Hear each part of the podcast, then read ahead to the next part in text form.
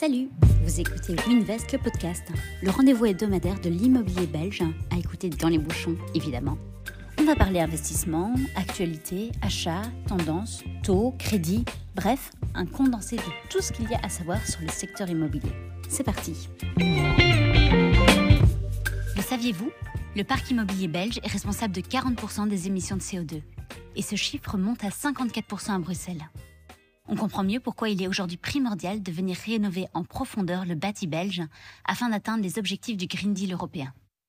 Concrètement, 95% des bâtiments en Belgique, soit 4,5 millions de logements belges, devront être rénovés d'ici 2050. Et pour parler de ce sujet on ne peut plus d'actualité, on accueille Serge Gosset. Bonjour Serge, merci d'avoir accepté de venir nous partager tes connaissances dans le podcast. Bonjour Laureline, avec plaisir. Euh, est-ce que tu peux commencer par te présenter? Oui, bien sûr. Euh, mon nom est Serge Gosset. Euh, je suis architecte de formation et depuis 2004, j'ai lancé mon propre bureau qui offre différents services dans l'immobilier, l'architecture, la coordination de sécurité santé et tout ce qui est lié à la PEP. Ok. Aujourd'hui, on va parler de comment adapter le bâti belge au changement climatique et améliorer la performance énergétique des maisons, euh, qu'elles soient bruxelloises, wallonnes ou flamandes. L'immobilier étant une compétence régionalisée, on observe des prises de mesures un peu différentes d'une région à l'autre. Est-ce qu'on peut faire ensemble le tour des différentes mesures qui ont été prises ou qui vont être prises pour améliorer la PEB du bâti belge? C'est une décision qui a été prise au niveau européen et qui a été adoptée euh, au niveau national puis régional euh, en Belgique. Mhm. Et donc, en fait, ce qui se passe, c'est que ils ont décidé d'essayer de offrir un parc immobilier euh, neutre en carbone d'ici l'horizon 2050 pour les trois régions. Maintenant, chaque région a sa façon, sa propre approche par rapport à cette euh, législation, et ainsi, euh, on observe que pour, la, pour Bruxelles, ils veulent que tout le parc immobilier résidentiel atteigne le label C d'ici 2050, mhm. et pour la Flandre et la Wallonie, que tout le monde atteigne le label A. D'accord. Et euh, pour, pour atteindre ces objectifs, concrètement, c'est quoi les, différentes échéances? C'est tous pour 2050 hein, Oui, c'est tous pour 2050. Des, échéances intermédiaires hein? Alors, pour l'instant, ce qui est décidé, euh, il y a encore, autant que je sache, aucun texte légal qui est sorti euh, à ce niveau-là. C'est que pour 2025, il y aura l'obligation pour tout propriétaire d'un bien résidentiel de faire un certificat pour ce bien. Mhm. Sur ce certificat, il sera indiqué exactement quel est le label énergétique du bien dans son état actuel, plus cinq conseils de rénovation pour atteindre justement l'objectif de 2050. Et il y aura obligation légale de devoir faire des travaux tous les cinq ans, donc de remplir un des objectifs sur le certificat une fois tous les cinq ans. Et comme ça, si on compte, il y a cinq objectifs, un tous les cinq ans, ça fait 25 ans. Certificat en 2025, l'objectif 2050. D'accord. Quels sont concrètement les travaux qui ont le meilleur retour sur investissement pour améliorer la performance énergétique de son bien J'imagine que euh, les réponses vont un peu fluctuer en fonction de si on a un appartement ou une maison, mais euh, tu sais nous donner un peu une vue? Oui, ça fluctue forcément. Si on possède un appartement qui est situé au premier étage d'un immeuble, euh, forcément, on ne sera pas concerné par certains postes. Mhm. Mais les priorités, il faut, il faut vraiment imaginer, je vais être un, vulgariser un petit peu, mais il faut vraiment imaginer le bâtiment comme une casserole avec de l'eau dedans qu'on met à bouillir. D'accord. Forcément, si on met pas le couvercle sur la casserole, l'eau va mettre deux fois plus de temps à bouillir parce que toute l'énergie s'en va. c'est une belle métaphore. La, priori la priorité, c'est forcément au niveau de la toiture. Donc c'est vraiment le couvercle de la casserole. Il faut d'abord s'attaquer à la toiture et l'isoler. Alors pour répondre aux objectifs, euh, il faut bien se dire que la quantité d'isolation à placer en toiture, on approche les 30 cm. Ah oui, quand même. Oui, quand même. ça veut dire que si on a une toiture avec une structure de, des gîtes de 23 cm, on est obligé de remettre une, isolation complémentaire à l'intérieur pour, enfin, pour arriver à, pour atteindre ces objectifs. Mhm.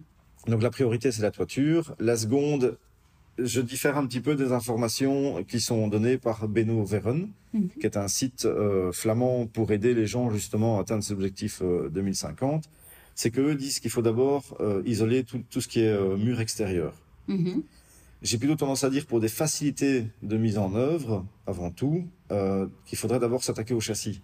J'ai tendance à considérer, quand je regarde le parc immobilier ici à Bruxelles, que il y a encore beaucoup d'habitations qui sont avec du simple vitrage ou même du double vitrage d'avant les années 90. Et mm. donc, c'est vraiment euh, un point très faible dans le bâtiment par lequel il y a de fortes déperditions. C'est pas pour rien que depuis le tout début, les radiateurs, on les place en dessous des fenêtres. C'est parce que le coin de chaleur est là pour compenser cette grosse perte qu'il y a. Ça n'a pas un non-sens parce qu'on met le radiateur en dessous du, du point qui est le plus faible. Et donc toute la chaleur qu'on émet a tendance à partir par la fenêtre. Mais moi, j'aurais tendance à dire que le deuxième point essentiel à rénover, c'est les châssis. D'accord. Ensuite, troisième point. Troisième point, ce sera à ce moment-là les murs extérieurs. D'accord. Et par tu parles bien de isolation extérieure. Hein. A priori, c'est le meilleur moyen d'isoler un mur, oui, c'est par l'extérieur. Parce que isoler un mur par l'intérieur, ça peut provoquer vraiment des problèmes constructifs, comme des points de rosée, des problèmes de condensation, des choses comme ça. Donc il faut toujours isoler le mur par l'extérieur. Si, si, quand tu sors de la douche, euh, si on devait donner le choix entre t'habiller en mettant des vêtements à l'intérieur ou à l'extérieur, le choix est vite fait. tu mettrais les vêtements à l'extérieur, forcément. Oui, parce que ça protège beaucoup mieux du mhm. froid. Et ça permet aussi de créer... Euh, euh, une barrière complète par rapport au froid direct, quoi. D'accord. Ensuite, un quatrième poste. Ensuite, c'est les postes les plus euh, difficiles, je vais dire, c'est que c'est tout ce qui est sol. Donc, euh, on a tendance à dire qu'une dalle de sol qui est posée en pleine terre a déjà un petit pouvoir isolant. La terre a mhm. déjà un pouvoir isolant, mais c'est quand même, ça reste quand même un point faible. L'avantage, c'est que pour au niveau des, des sols, on peut se contenter d'une isolation d'une épaisseur de plus ou moins 12 cm, ça suffit déjà plus ou moins. Mais c'est euh, le quatrième point qui serait effectivement essentiel à isoler. Et en dernier, c'est tout ce qui est installation technique. Donc c'est euh, s'assurer que on ait les chaudières euh, dernier cri. Mhm. Attention que forcément, comme on veut diminuer un maximum l'utilisation d'énergie fossile, tout ce qui est gaz naturel, mazout, toutes ces énergies fossiles-là, elles vont, elles vont, ils vont tout faire pour les faire disparaître. Et donc, on va avoir de plus en plus de pompes à chaleur qui vont être placées. Mm-hmm. Et donc, quand on parle de technique, il faut penser d'abord à ça, à tout ce qui est chauffage, mais aussi à tout ce qui est ventilation. Et donc, il va falloir faire de grosses études pour essayer de placer des, systèmes de ventilation D, donc des VMC, euh, à l'intérieur des habitations existantes. Ok tu as une idée plus ou moins des, budgets qu'il faut pour entreprendre ces, travaux, un prix au mètre carré par poste, ou c'est compliqué à, pouvoir identifier puisque euh, j'imagine que un travail n'est pas le même d'une maison à une autre. C'est exactement ce que j'allais te répondre, c'est que il y a tellement de spécificités d'un bâtiment à l'autre. Et puis, comme on le sait, il y a des entrepreneurs qui sont trois fois plus chers que d'autres ou des choses comme ça. Et ben, il y a des matériaux qui sont plus chers que d'autres. Et donc, c'est très difficile de te répondre en donnant euh, une fourchette de prix au mètre carré. Tout ce que je peux dire, c'est que j'ai vu sur, euh, en faisant des recherches pour le podcast, j'ai vu que des experts euh, dans le milieu bancaire avaient déterminé qu'il fallait plus ou moins 100 000 euros pour un bien de 150 mètres carrés pour passer du label G vers le label A. D'accord. C'est assez cohérent parce que je pense que les banques euh, demandent aujourd'hui d'avoir 20 000 euros par classe énergétique qu'il faudrait améliorer de fonds propres ou de crédit pour justement atteindre une meilleure performance énergétique. Donc euh, c'est assez cohérent avec, euh, avec ce que tu me dis pour les 100 000 euros de passer d'un G à un A finalement. Est-ce que tu as une idée de jusqu'à combien on peut réduire les pertes entre une maison non isolée et puis une maison euh, correctement isolée si on reprend les, différents postes que, que tu as identifiés? Alors pour déterminer un peu les pertes que peut, enfin les pertes énergétiques qu'une maison a, il faut surtout regarder sa consommation en énergie mhm. primaire. Et donc, quand on prend un certificat PEB, on a différents labels. Une même maison, si on prend la même maison, qu'on la met à Bruxelles, puis qu'on la déplace en Flandre et puis en Wallonie, elle aura un label différent. D'accord. Mais par contre, ce qui est très important, c'est qu'elle aura le même CEP, donc consommation en énergie primaire. D'accord. Comme l'objectif, c'est le niveau A pour la Flandre et la Wallonie et C pour euh, Bruxelles. on peut dire que c'est plus ou moins le même niveau. Ils disent qu'il faut atteindre les 100 kWh par mètre carré par an. D'accord. Ça, c'est pour la Flandre et Bruxelles. En Wallonie, ce sera 85 kWh par mètre carré par an. Et donc, je te dirais que si tu prends une maison lambda située à Bruxelles, prenons Bruxelles comme exemple, euh, sa consommation actuelle est aux alentours de 350 peut-être kWh. Et donc, si tu fais toutes les rénovations nécessaires en vue d'atteindre l'objectif de 2050, tu vas donc descendre à 100 kWh. Donc, tu vas faire plus que diminuer de de moitié ou même du tiers mhm. la consommation que tu as en énergie fossile. Et sur mes factures énergétiques, du coup, ça va, ça va se refléter en divisant par trois ou, euh, ou c'est un peu trop simpliste comme, euh, comme calcul?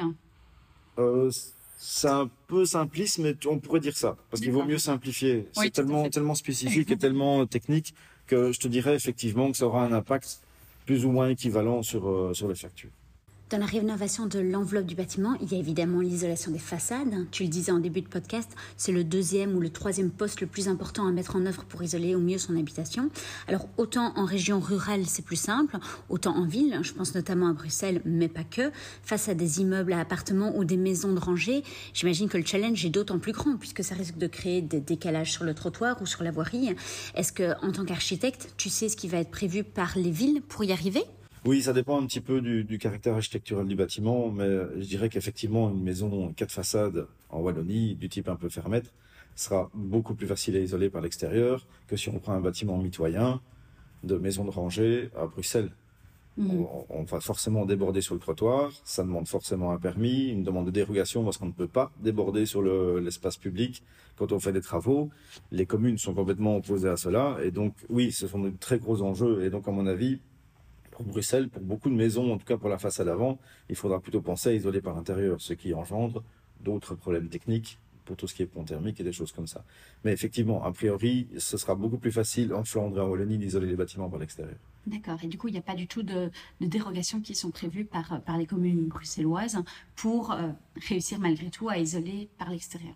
Je n'ai pas encore eu la chance de discuter de manière approfondie avec euh, différents représentants des communes, mais d'après les premiers échos et les premières discussions que j'ai eues avec des échevins, des choses comme ça, c'est qu'effectivement, il y a déjà eu plusieurs demandes de gens pour isoler leurs bâtiments par l'extérieur et que la commune refuse et donc, euh, il va falloir trouver des alternatives, que ce soit effectivement par des demandes de dérogation, vu que c'est en façade avant. Euh, il faut bien se dire que des bâtiments qui ont des, planchers en bois peuvent encore être isolés par l'intérieur, parce que le, problème de pont thermique sera beaucoup moins faible. Mais par contre, pour les bâtiments qui sont entièrement construits en béton, si on isole par l'intérieur, à chaque jonction entre le plancher et la façade, il y aura un problème de pont thermique. Et donc là, il faudra essayer de mettre un système effectivement au niveau communal pour des dérogations pour ces bâtiments-là. Je présume qu'il y aura des dérogations, ils seront prévus pour tout ce qui est bâtiment classé mhm. ou repris à l'inventaire euh, du patrimoine. Là, pour cela, à mon avis, il y a des dérogations qui seront mises en place. Mais par contre, pour un bâtiment qui n'est pas classé ni repris à l'inventaire, ça risque d'être assez euh, difficile d'isoler par l'intérieur sans provoquer d'autres problèmes constructifs. Ok, bon, du pain sur la planche donc. Énormément de pain sur la planche. tu le disais en début de podcast, lorsqu'on fournit lorsqu'on fait un PEB pour son habitation, ce qui sera bientôt obligatoire d'ici euh, d'ici deux ans pour chaque bâtiment, même s'il n'est pas mis en vente ou en location, euh, il y a une série de conseils, hein, cinq si je me rappelle bien, euh, qui identifient finalement les, travaux à effectuer pour améliorer la performance énergétique, pour finalement mieux isoler et mieux améliorer la performance de son bâtiment, ou on peut le faire dans n'importe quel dans n'importe quel ordre. Mais en fait, je pense que sur le certificat PEB, euh, les conseils qu'ils donnent, c'est effectivement plus ou moins dans l'ordre dans lequel je tenais, pour la priorité des, des travaux à faire. Je pense qu'ils remettent ça dans le même ordre. Et maintenant, tu n'as aucune obligation, effectivement, de suivre cet ordre-là. Tu peux faire ça dans le sens que tu veux. L'important, c'est que 2050, on atteigne les objectifs fixés. Quoi. D'accord. Maintenant, j'imagine que si jamais je commence à, euh, à, faire, à mettre une ventilation optimale dans, dans mon habitation, mais qu'elle n'est pas correctement isolée, c'est un peu un non-sens. Alors, c'est un non-sens complet, c'est très bien, c'est un peu mettre la charrue dans les bœufs. Mais euh, le, souci, c'est que les ventilations mécaniques, donc les systèmes D, les VMC, euh, ventilation mécanique contrôlée, ce sont des systèmes qui au départ sont prévus pour les maisons passives. Mhm. Et maison passive veut dire maison parfaitement isolée, oui, avec presque pas d'appel d'air. Euh, voilà, surtout, et qui sont vraiment très étanches à l'air. Mhm. Le souci, c'est que si on place une VMC dans un bâtiment existant bruxellois, il y a des déperditions partout, il y a des fuites partout, et la machine, elle va devoir compenser toutes ces fuites. Et donc, placer une machine dans un bâtiment existant euh, avec plein de fuites, c'est provoquer une mort euh, prématurée de cette machine parce qu'elle va devoir surcompenser, surtravailler et donc elle risque de lâcher beaucoup plus tôt que prévu. Donc je ne conseillerais pas de faire ça en priorité. Donc on suit quand même finalement l'ordre que tu nous as indiqué, euh, toiture, châssis, châssis ou mur extérieur, euh, et puis ventilation et technique. Ok. Est-ce qu'en suivant ces différentes recommandations du PEB, on peut s'attendre malgré tout à euh, atteindre la, performance euh, énergétique suffisante pour répondre aux, législations euh, belges et, régionales hein Oui, logiquement, oui, parce que la plupart des, travaux qui sont pris là, donc l'isolation de la toiture, on peut le faire par l'intérieur, donc ça, normalement, il ne faut pas de permis. Euh, l'isolation des murs extérieurs, par contre, il en faut un. Le changement des châssis, il en faut certainement un aussi. Et donc, euh, le fait qu'il y ait un permis qui soit demandé implique euh, l'intervention d'un conseiller PEB ou d'un responsable PEB ou d'un EPB advisor pour la région pour laquelle le bien est. Et cette personne-là va vérifier effectivement que les isolations qui sont prévues ou les changements qui sont prévus dans le bien répondent déjà à la législation actuelle et aux objectifs de 2050. Donc a priori, dès qu'on fait des travaux et qu'on fait appel à des professionnels, ils sauront vous conseiller comme il faut. D'accord.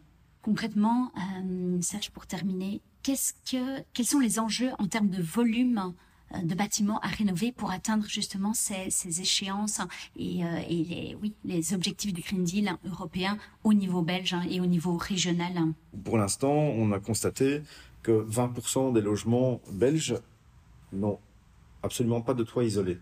D'accord. Qu'il y a 60% euh, des logements qui ont des murs sans isolation. Mm-hmm. Et qu'il y a 70% des logements qui ont des sols sans isolation. Donc ça représente quand même déjà un volume assez important. Et euh, j'ai vu dans un rapport qui a été fait par un expert bancaire que euh, apparemment on a un parc immobilier en Belgique de plus ou moins euh, 4 500 000 logements, entre 4 500 000 et 5 millions de logements. En Wallonie, ils ont constaté qu'il y avait 99% du parc immobilier qui devait subir une rénovation. Ça représente plus ou moins 100 à 120 milliards d'euros. À Bruxelles, on a 570 000 logements et en Flandre 2 700 000. Au total, on a plus ou moins 99% des maisons et 95% des appartements qui ne répondent pas aux critères fixés en 2050 actuellement. Donc il faut imaginer un peu l'ampleur que cette décision euh, a mmh. et l'impact que ça va avoir à la fois en temps de main-d'œuvre, en de quantité de travail, le nombre de permis qui vont être demandés. Je, voilà, j'avoue que c'est le, point qui euh, m'inquiète un petit peu, mais c'est un challenge qui, à mon avis, peut être relevé tant que les gens sont conscients, et je sais bien que c'est toujours le, l'endroit qui blesse le plus, tant que les gens sont conscients que tout cela va avoir un certain coût et va prendre un certain temps. Et donc, moi, j'aurais tendance à constater que chaque fois qu'il y a un changement qui se fait dans l'air, les personnes qui sont les plus tranquilles sont celles qui se prennent le plus tôt. Et donc, j'aurais tendance à dire aux gens, n'attendez pas que ça vous tombe dessus, les problèmes. Mhm. On essaie de vous sensibiliser pour l'instant en empêchant l'indexation des loyers, pour les, certains biens qui ne répondent pas à certain label PEB. Et donc, au lieu de, de se dire, c'est pas grave, ça fait pas trop mal, attendons un peu, moi je dirais, essayez déjà de vous renseigner d'entrée de jeu pour savoir, ça, ne fût-ce que, qu'est-ce qu'il faudrait que je fasse pour justement atteindre ces objectifs 2050 avec le bien que je possède et je veux pas retomber là-dessus du tout, c'était pas du tout le but, mais euh, euh, ma société offre maintenant, euh, ça fait déjà depuis le début de l'année ici, depuis que je suis au courant de tout ça, on offre un, service de bilan énergétique. D'accord. C'est-à-dire que on, vient visiter le bien, on vous fait un calcul PEB pour voir un peu quel est le niveau, quel est le label PEB que votre bien atteint pour l'instant. Et puis on fait vraiment un calcul poste par poste en vous disant voilà qu'est-ce qui se passe? Si on isole la toiture, quel impact ça a sur la consommation du bâtiment Combien ça va coûter pour faire ces travaux de rénovation Et ce qu'il y a à mettre en place pour y arriver. Voilà, exactement. Et donc, on essaie de conseiller les gens pour dire, voilà, si vous voulez atteindre l'objectif fixé en 2050, voici les différents travaux que vous devez faire, l'épaisseur d'isolation que vous devez placer, quel impact chacun des postes a sur, euh, sur euh, la consommation euh, d'énergie primaire, et surtout combien, une évaluation plus ou moins budgétaire de combien ça va coûter. Et donc, ne fût-ce que faire ce premier pas, ça permet déjà un peu d'appréhender ce qu'on va devoir faire pour les 25 ans futurs. Oui, tout à fait, parce que finalement, ce que tu proposes, c'est un certificat PEB, mais, mais amélioré avec déjà une idée de devis et une idée de, de, mise en œuvre euh, pour, pour y arriver. Exactement. En fait, on, on, met le certificat dans l'état actuel, mais c'est un draft, c'est pas un certificat officiel, dans lequel on peut voir exactement quelle est la consommation actuelle du bâtiment. Et puis, pour chaque fois, chaque poste que l'on fait, on indique, on ressort, on ressort un certificat, un draft, qui indique exactement, ben voilà, juste en isolant la toiture, ça a permis de descendre la consommation en énergie d'autant, et ça va me coûter autant, et donc j'ai un retour sur investissement en autant d'années. Ok, c'est hyper intéressant finalement. Ok, bah écoute, ça me semble être une, une belle manière de clôturer ce podcast. Un tout grand merci Serge. Mais merci à toi de m'avoir accueilli. À bientôt. À bientôt. Voilà, c'est tout pour aujourd'hui. Je vous glisse les coordonnées de Serge si vous souhaitez aller plus loin dans la réflexion et prendre de l'avance sur la rénovation de votre habitation, comme il le conseillait judicieusement. Notons aussi que si les enjeux sont énormes, les moyens débloqués par les différentes régions pour atteindre ces objectifs le sont aussi. Ce sera d'ailleurs le thème du prochain podcast, les différentes primes disponibles et les démarches pour les obtenir. À la semaine prochaine!